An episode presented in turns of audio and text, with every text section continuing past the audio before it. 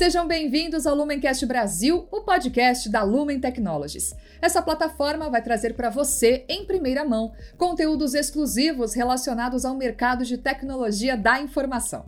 Eu sou Dani Berti, comunicadora e jornalista. Estou muito feliz de poder estar com vocês ao longo dessa primeira temporada, entrevistando convidados super especiais que vão falar, por exemplo, quais são os desafios dos dados e das nuvens, o futuro das telecomunicações, os novos modelos de negócio do mercado dentre outros temas muito interessantes, e tudo isso regado a dicas quentíssimas e práticas para aplicação instantânea no seu dia a dia. Imperdível, não é mesmo? longo dos anos, o formato de trabalho mudou bastante, né, gente? Os ambientes híbridos passam a fazer parte das empresas e algumas questões importantes aparecem, como as novas dinâmicas do espaço de trabalho, maneiras diferentes de comunicação entre as pessoas, diversidade e tudo isso apoiado por novas tecnologias. O nosso convidado de hoje, que vai falar sobre esse assunto, é mineiro, pai do Vitor, de 10 anos, e antes de fixar raízes em São Paulo, viveu em seis cidades diferentes e já viajou muito a trabalho.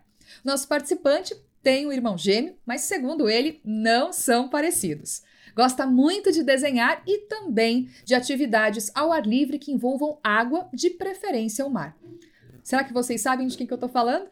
É do Henrique Dornas, diretor de soluções de colaboração da Lumen Brasil. Oi, Henrique, seja bem-vindo. Oi, Dani, tudo bem? Obrigado pelo convite para estar aqui hoje, participar de mais um episódio do Lumencast. A gente que agradece a sua participação, seu aceite ao nosso convite e a gente já começa o nosso bate-papo falando sobre diversidade e trabalho remoto.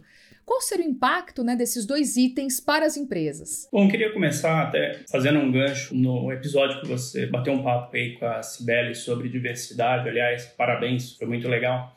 A Cibele ampliou um pouco mais o, o, conceito, né? Ela explicou um pouco da ampliação aí do conceito de diversidade, que vai muito além de cor, raça, religião, né? mas também com tipos de personalidades, tipos de pessoas, região diferente, idiomas, enfim, vai bem além disso. Nesse contexto, o trabalho remoto ele proporcionou que empresas tivessem possibilidade de contratar todos os tipos de pessoas, né? Vem proporcionando esse tipo de capacidade às empresas. E vai além ainda. Agora, o talento está em todos os lugares, porque ao passo que anteriormente, né, e ainda é assim, 81% das pessoas que se candidatam ao emprego geralmente estão na sua área metropolitana. Agora não, as empresas elas têm a possibilidade de contratar um colaborador que está fora dessa região e que está no interior do, do estado ou fora do país ou em qualquer lugar. O contrário também acontece. Então, microempresas, empresas de, de cidades menores que antes não tinham acesso a profissionais dos grandes centros passam a ter acesso a esses profissionais e passam a ter um nível de competitividade muito grande também. A gente já vê casos hoje bem interessantes, casos conhecidos de empresas. Isso é bem interessante comentar. De empresas nos Estados Unidos, onde o cliente está nos Estados Unidos e contrata funcionários no Brasil para atender clientes nos Estados Unidos.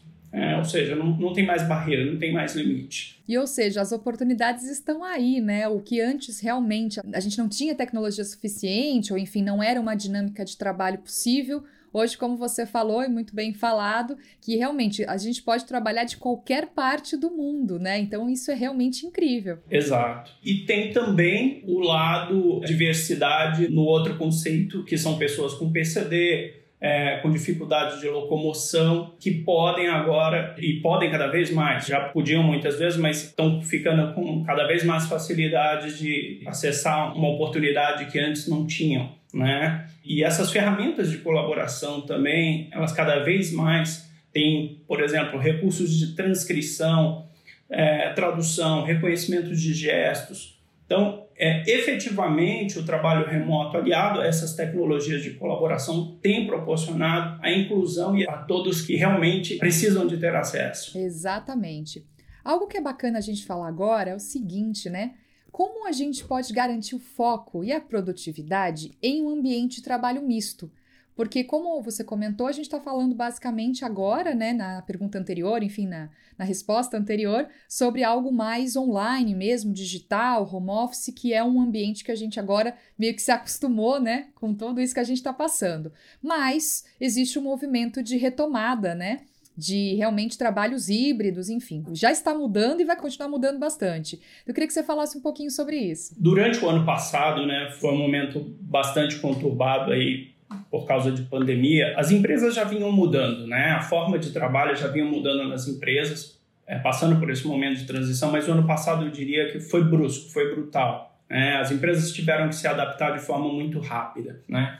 Teve empresa que se adaptou muito bem, teve empresa que se adaptou do jeito que dava e teve empresa que ainda está tentando se achar né? Efetivamente, de agora em diante, né, é fato que o meio de trabalho híbrido, né, ele veio para ficar né? porque ele trouxe muitos benefícios, trouxe produtividade, trouxe agilidade e, como a gente acabou de falar, ele proporciona acesso a muitas oportunidades, tanto para a empresa quanto para o colaborador. Então, de agora em diante, o que as empresas precisam observar para garantir esse foco em produtividade, basicamente, está baseado em três pilares. Primeiro, as pessoas, né, começar a fazer uma análise interna dentro da população corporativa de quem precisa efetivamente para o escritório, quem pode ficar remoto, quem consegue ficar mais focado trabalhando em casa, quem não consegue, né? qual tipo de atividade que essas pessoas desenvolvem. Nesse contexto, o ponto principal acaba sendo a análise do desenvolvimento dessas pessoas no seu melhor ambiente para que o trabalho produtivo aconteça. Ainda nessa linha das pessoas, há muito que se observar também o modo que essas pessoas interagem, porque isso também mudou. Afinal, o trabalho vive do compartilhamento de ideias, tarefas em grupo, e isso precisa continuar acontecendo de maneira fluida. Né? Por isso que a gente menciona aí o trabalho híbrido. Não necessariamente vai estar remoto, não necessariamente vai estar no escritório. Precisa ser um pouco de cada. Um segundo ponto para ser analisado são os espaços os espaços de trabalho efetivamente vão ter que ser repensados. Até por causa da pandemia, o espaço de trabalho, a gente já tem, um espaço fechado já está repensado, né? Por causa de aglomeração, por causa de contato, por causa de uma série de questões. E por último, as ferramentas de colaboração.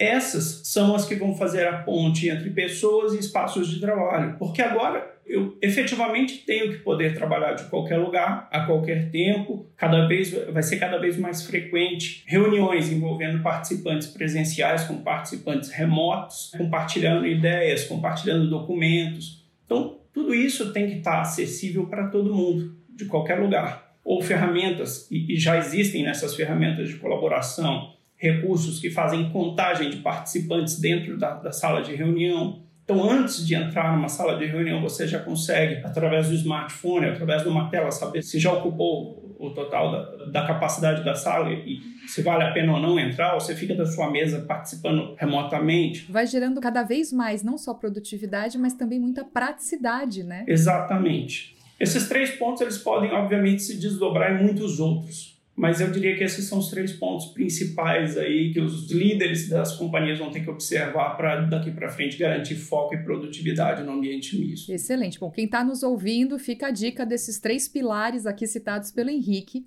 E agora, eu queria saber o seguinte: qual que vai ser o impacto né, da tecnologia? Você já falou um pouco, mas assim, acho que vale a pena a gente detalhar um pouquinho mais. O impacto da tecnologia na equipe de trabalho do futuro. A gente falou bastante aqui, né? Mas fazendo um consolidado aqui, basicamente a palavra-chave nesse momento foi mudança. Então, todo mundo teve que mudar de alguma forma, mudar a forma de trabalhar, mudar de escritório, enfim, é, teve que se adaptar. É, em muitas empresas, os colaboradores efetivamente não tinham recursos em casa para administrar esse trabalho de home office, teve que trabalhar com criança em casa, aquela coisa toda.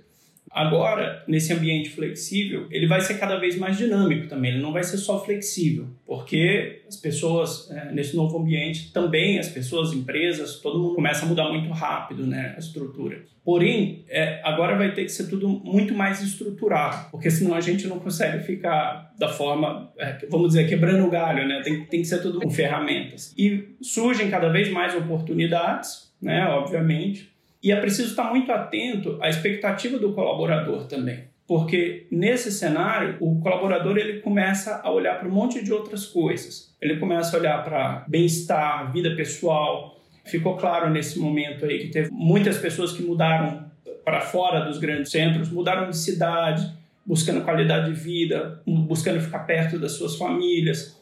Então, hoje, o colaborador tem uma busca por outros pontos que não só o trabalho que ele quer fazer, um salário, um benefício. Ele busca outros pontos também.